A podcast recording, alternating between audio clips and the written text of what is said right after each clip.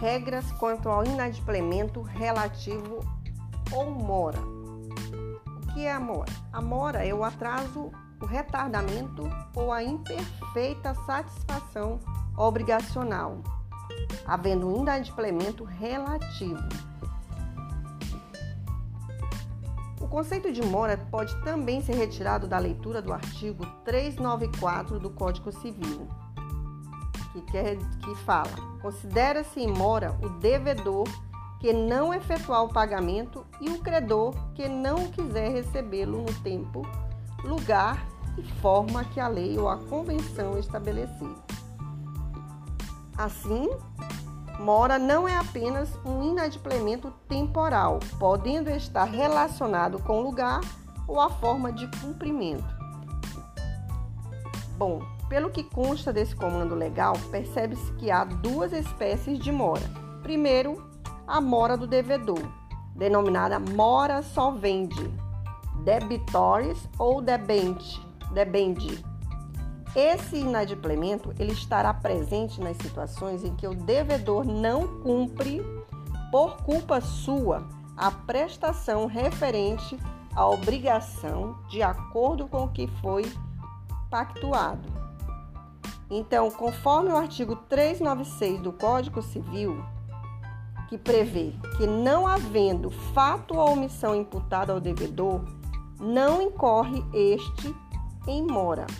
Assim, a doutrina tradicional sempre apontou que a culpa, que a culpa genérica, incluindo o dolo e a culpa estrita, é fator necessário para a sua caracterização. Certo? Entretanto, existem outras vozes na doutrina contemporânea que deduzem que a culpa não é fator necessário e indispensável para a caracterização da mora do devedor isso tudo baseado no livro do Flávio Tartucci, Manual de Direito Civil, volume 1. É, um que é citado um exemplo. Os casos envolvendo uma obrigação de resultado assumida, situações em que a análise da culpa é dispensada. A jurista tem razão. Eis que nos casos de responsabilidade objetiva ou sem culpa, a jurista quem? Segundo Martins Costa, do livro Comentários ao Novo Código Civil, certo? Então, dando continuidade. É, a jurista tem razão. Eis que nos casos de responsabilidade objetiva ou sem culpa da parte obrigacional, a mora também prescinde da prova de tal elemento subjetivo.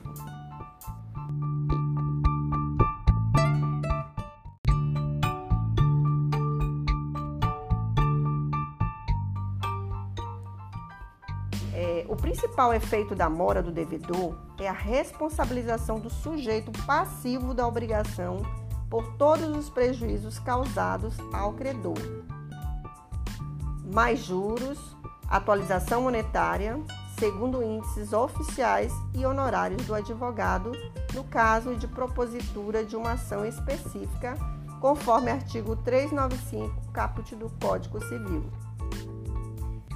Em complemento, se em decorrência da mora a prestação tornar-se inútil ao credor, este poderá rejeitá-la, cabendo a resolução da obrigação com a correspondente reparação por perdas e danos. Bom, em relação a tal comando, foi aprovado na terceira jornada de Direito Civil o enunciado número 162, com o seguinte teor: a inutilidade da prestação que autoriza a recusa da prestação por parte do credor deve ser aferida objetivamente, consoante a princípio da boa-fé e a manutenção da sinalagma, e não de acordo com o mero interesse subjetivo do credor. Dessa forma, entendemos que é preciso analisar a utilidade da obrigação à luz da função social das obrigações e dos contratos, da boa-fé objetiva, da manutenção da base estrutural do negócio jurídico, de modo a evitar a onerosidade excessiva e o enriquecimento sem causa. Também se deve buscar ao máximo preservar a autonomia privada, o que é a aplicação do princípio da conservação dos negócios jurídicos. E dentro dessa ideia pode ser mencionada a teoria do adimplemento substancial, conforme o que o enunciado que já colocamos como exemplo, 361, que também que foi aprovado, né, na quarta jornada de direito civil, que diz ainda o adimplemento substancial, ele decorre dos princípios gerais contratuais de modo a fazer preponderar a função social do contrato e o princípio da boa-fé objetiva, que baliza, baliza, a aplicação do artigo 475. Então, é, segundo esses, esses autores, Jones Figueiredo Alves e Eduardo Bussata, que têm trabalhos de referência sobre o assunto dentro dessa jornada que foi do enunciado 361 como exemplo que eu coloquei. Então, pela teoria do inadimplemento, do substancial, que quer dizer substancial performance, em hipótese em que a obrigação tiver sido quase toda cumprida, não caberá a extinção do contrato, mas apenas outros efeitos jurídicos, visando sempre a manutenção da avença.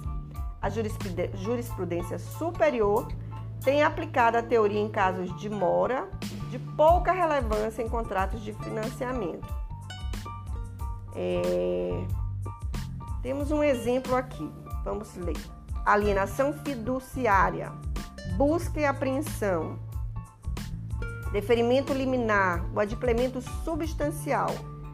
Então, não viola a lei a decisão que indefere o pedido liminar de busca e apreensão, considerando o pequeno valor da dívida em relação ao valor do bem e o fato de que este é essencial à atividade da devedora este recurso não reconhecido. Segundo o STJ 469577 de Santa Catarina. Bom, nesse caso exposto foi afastado do, a retomada do bem objeto dos contratos com a consequente resolução do negócio, pois a parte o havia cumprido substancialmente. Quanto a esse cumprimento relevante, deve-se deve ser analisado casuisticamente, tendo em vista a finalidade econômica social do contrato da obrigação. Em suma, para a caracterização do adimplemento substancial, é, alguns fatores entram em cena, que são os fatores quantitativos e qualitativos.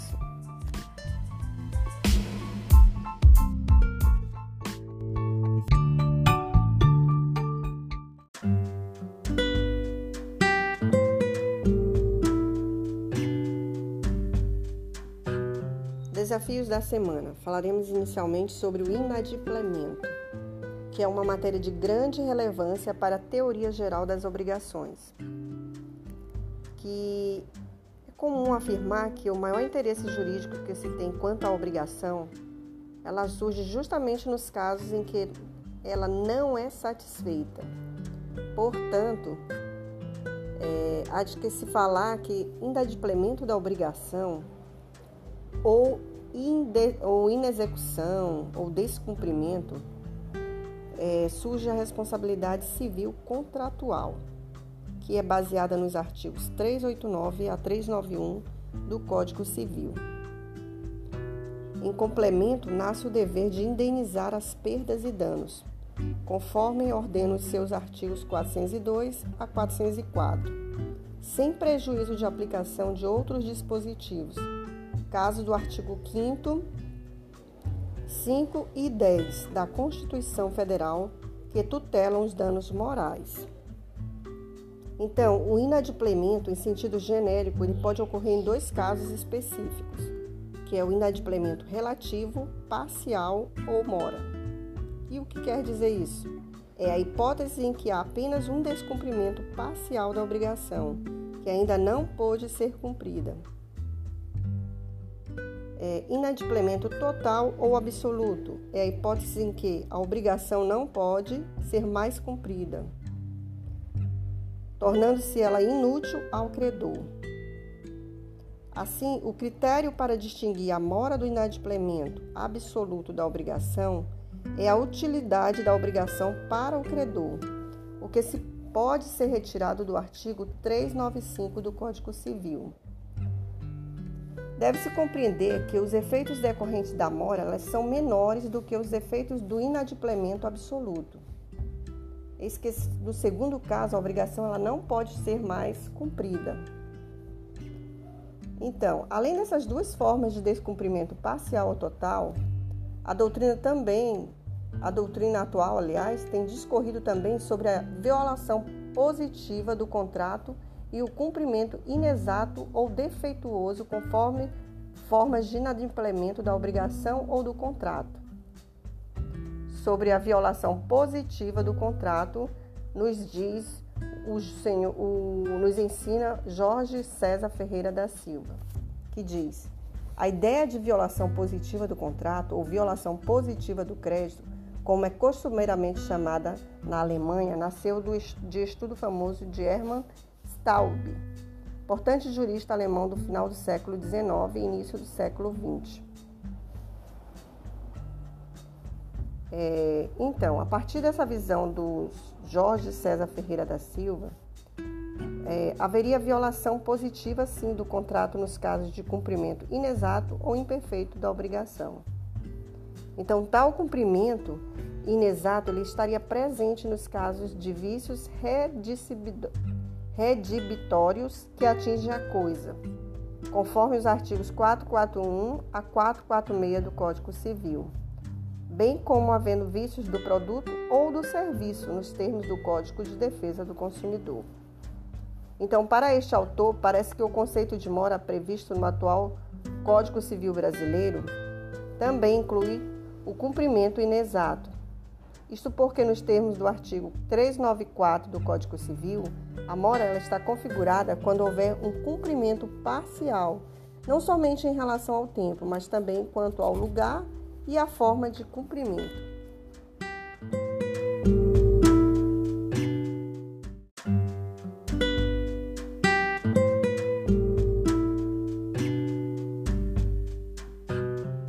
Ainda dentro da ideia de violação positiva, violação positiva do contrato, surge a quebra dos deveres anexos ou laterais de conduta, decorrentes da boa-fé objetiva.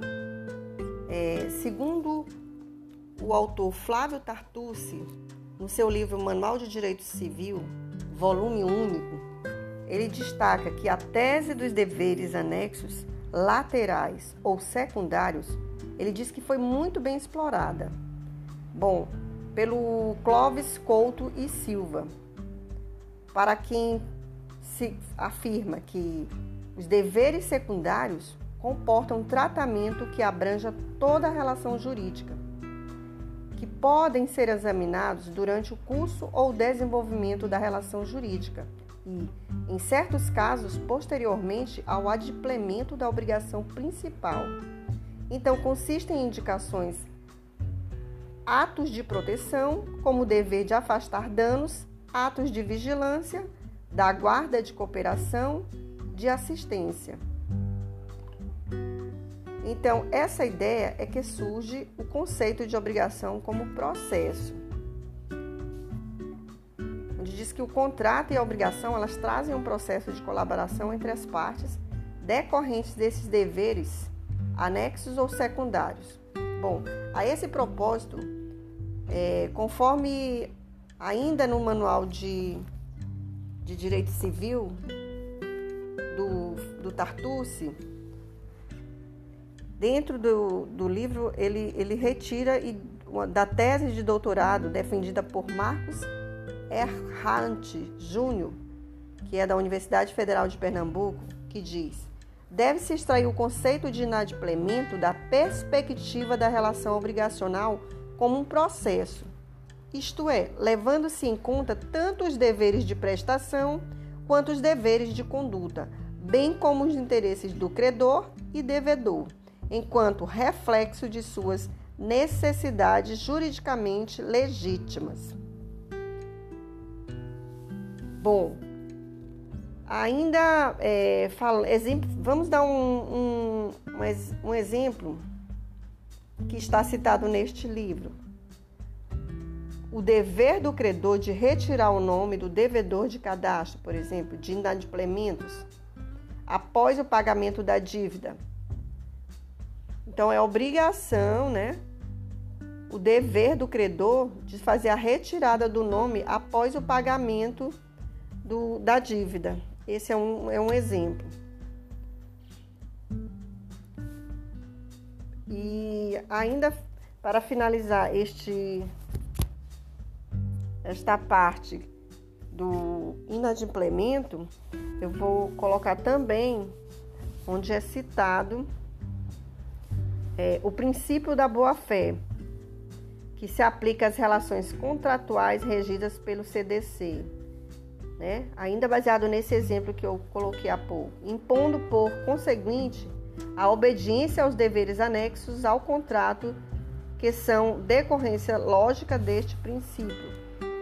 Então, o dever anexo de cooperação pressupõe ações recíprocas de lealdade dentro da relação contratual. A violação a qualquer dos deveres anexos implica em inadimplemento contratual de quem lhe tenha dado a causa, de quem lhe tenha dado causa. Esse exemplo que citei ainda há pouco, certo? Isso é a continuidade de, do, da introdução ao inadimplemento.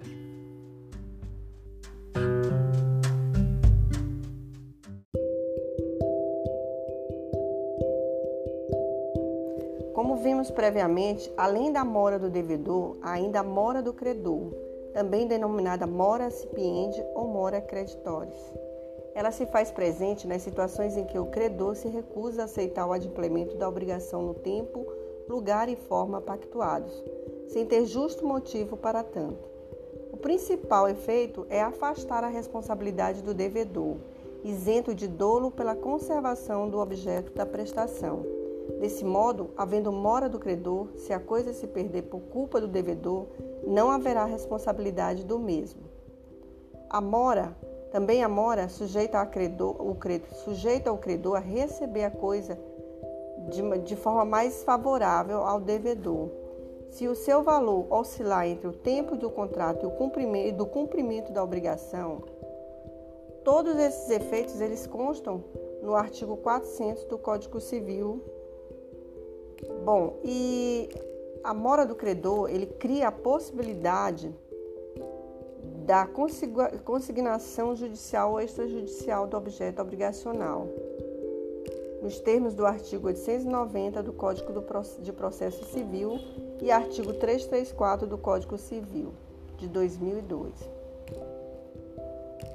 Então, as moras são simultâneas, a mora do devedor e a mora do credor. É importante salientar isso, né? Que essas duas, em uma mesma situação, elas, elas agem de formas simultâneas, elas acontecem de formas simultâneas. Como isso, Silvia? ou seja, uma elimina a outra, como se nenhuma das partes houvesse incorrido em mora. É, ocorre nesse sentido uma espécie de compensação dos atrasos. É, os efeitos da mora do devedor é que se passa dever juros, começa a se dever juros, denominados juros moratórios e conceituados pela doutrina como sendo um fruto civil correspondente a remuneração devida ao credor em virtude da utilização do seu capital. Os juros moratórios constituem um ressarcimento imputado ao devedor pelo retardamento consentido do cumprimento da obrigação. Regra geral, os juros moratórios são devidos desde a citação inicial em ação específica e independe da alegação e prova do juízo, do, juízo, do prejuízo suportado, conforme o artigo 405 do Código Civil barra 2002.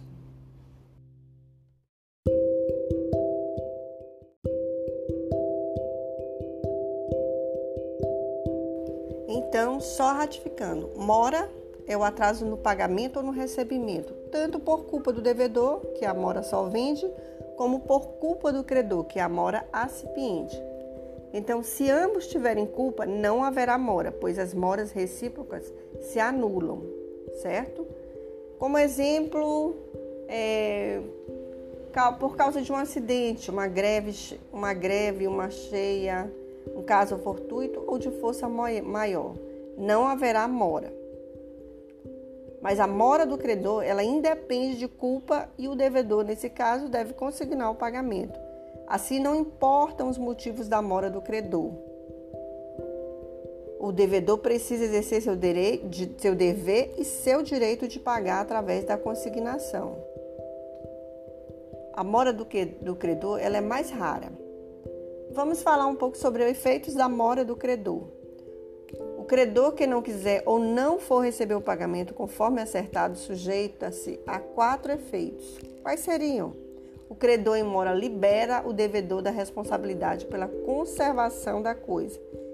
Um exemplo: A deve um cavalo a B, que ficou de ir buscá-lo na fazenda de A.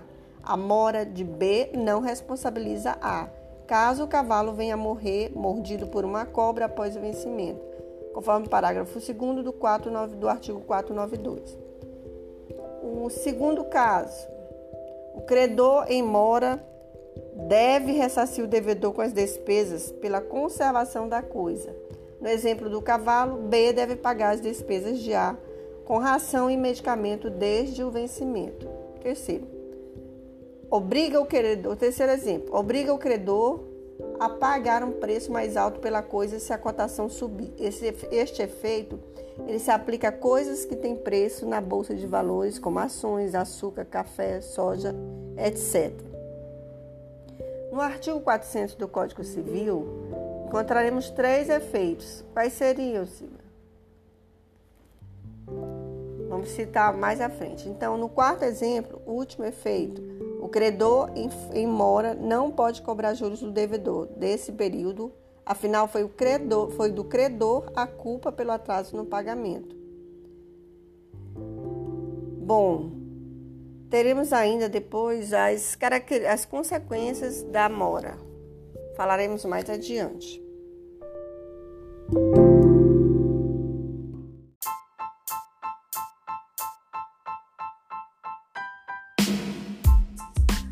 Falaremos agora sobre as consequências da mora do credor e do devedor.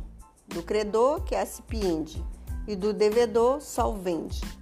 Bom, a mora ela gera consequências de natureza financeira, respondendo o devedor pelos prejuízos a que sua mora der causa. Mais juros, atualização dos valores monetários, segundo índices oficiais regularmente estabelecidos e honorários de advogado, conforme artigo 395 e 396. É, Destaque-se ainda, conforme esse, esse artigo, que a prestação devido à mora se tornar inútil ao credor, este poderá enjeitá-la e exigir a satisfação das perdas e danos. Por outro lado, não havendo fato ou omissão imputável ao devedor, não incorre este em mora. Tudo isso conforme artigo 395 e 396, como já dissemos anteriormente. Bom, na caracterização e no confronto entre mora e inadimplemento absoluto, conforme Gonçalves, 2004, página 105, ele ensina que a mora, quando a obrigação não foi cumprida no tempo, lugar e formas conveniados ou devidos, mas, mas ainda poderá ser como proveito para o credor, Ainda interessa a este receber a prestação acrescida dos juros, atualização dos valores monetários, cláusula penal, etc. Se, no entanto, continua o referido autor a prestação por causa do retardamento ou do imperfeito cumprimento, torna-se inútil ao credor, a hipótese será de inadimplemento absoluto e este poderá enjeitá-la, bem como exigir a satisfação das perdas e danos. Como exemplo de inadimplemento absoluto, vamos dizer a entrega de ingressos atrasados por parte do vendedor para a entrada de um show já realizado.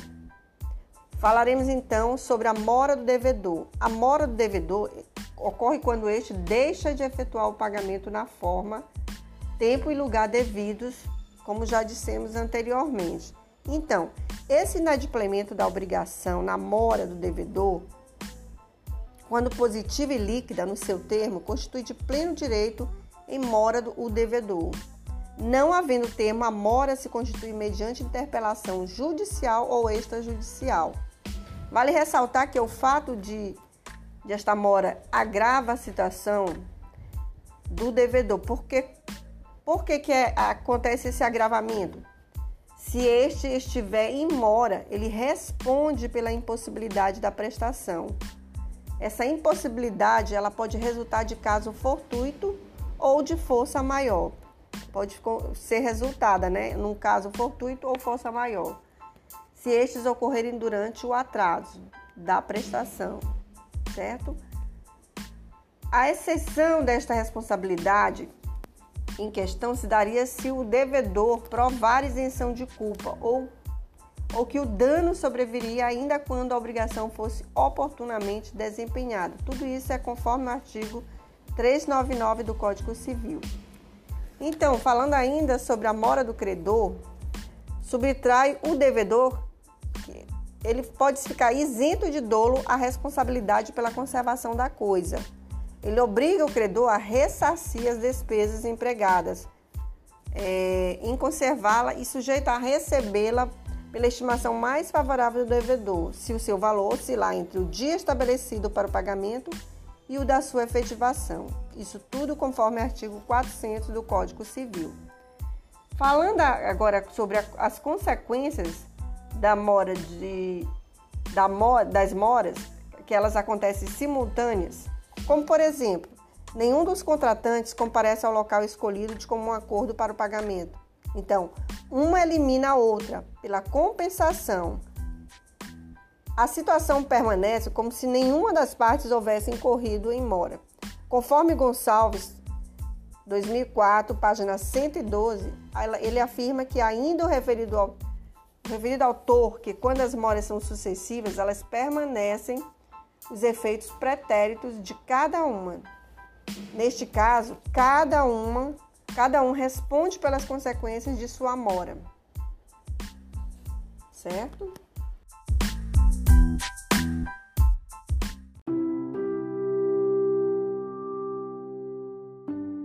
Falaremos agora sobre a mora do devedor. Quais as consequências da mora do devedor? que a mora só vende, certo? Então, a responsabilidade pelos prejuízos causados ao credor, conforme artigo 395, a mora do devedor o obrigará relativamente ao credor ao pagamento dos juros moratórios,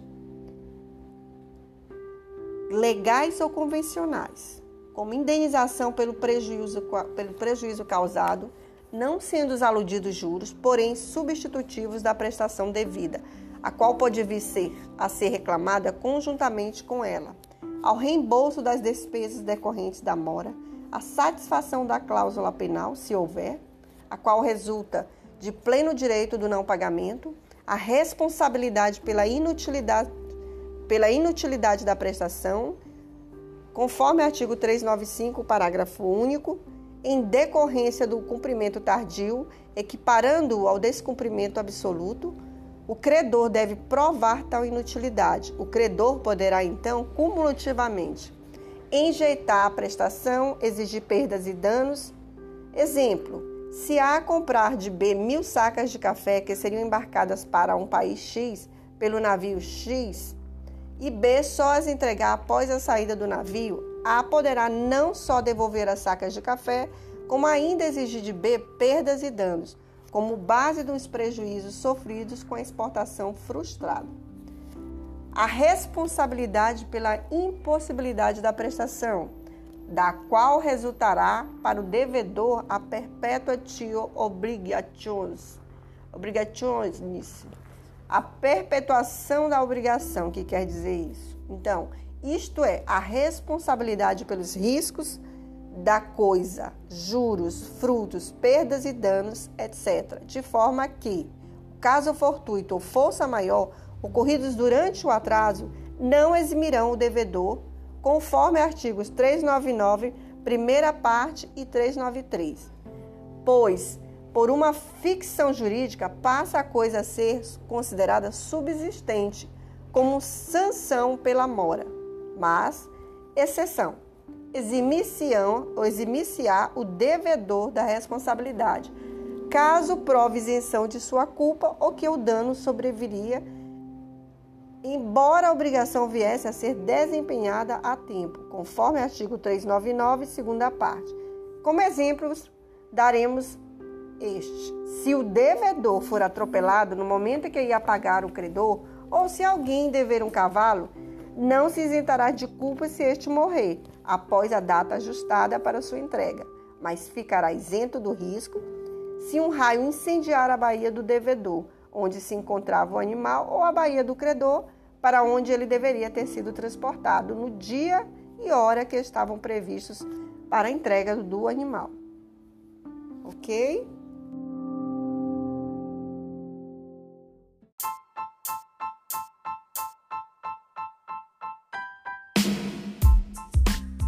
Ainda sobre a, as consequências da mora do credor, conforme artigo 400.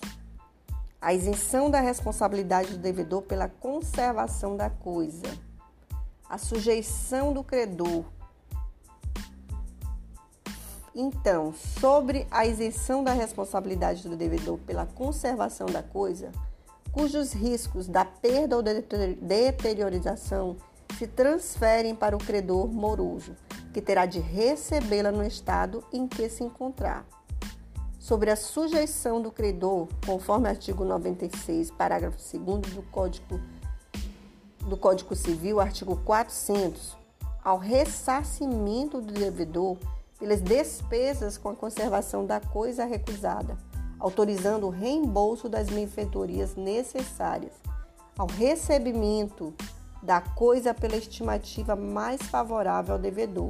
Se o valor daquela, daquela oscilar entre o tempo do contrato e do pagamento. Como exemplo, se os ajustados, se, é, se os ajustados 500 gramas de café oferecidos no prazo e qualidade estipulados forem recusados pelo credor, caso este resolva receber afinal o produto e nesse meio tempo tenha ocorrido aumento no preço daquele o devedor só será obrigado a entregar um número menor, o um número menor de quilos proporcionalmente à aludida elevação no preço.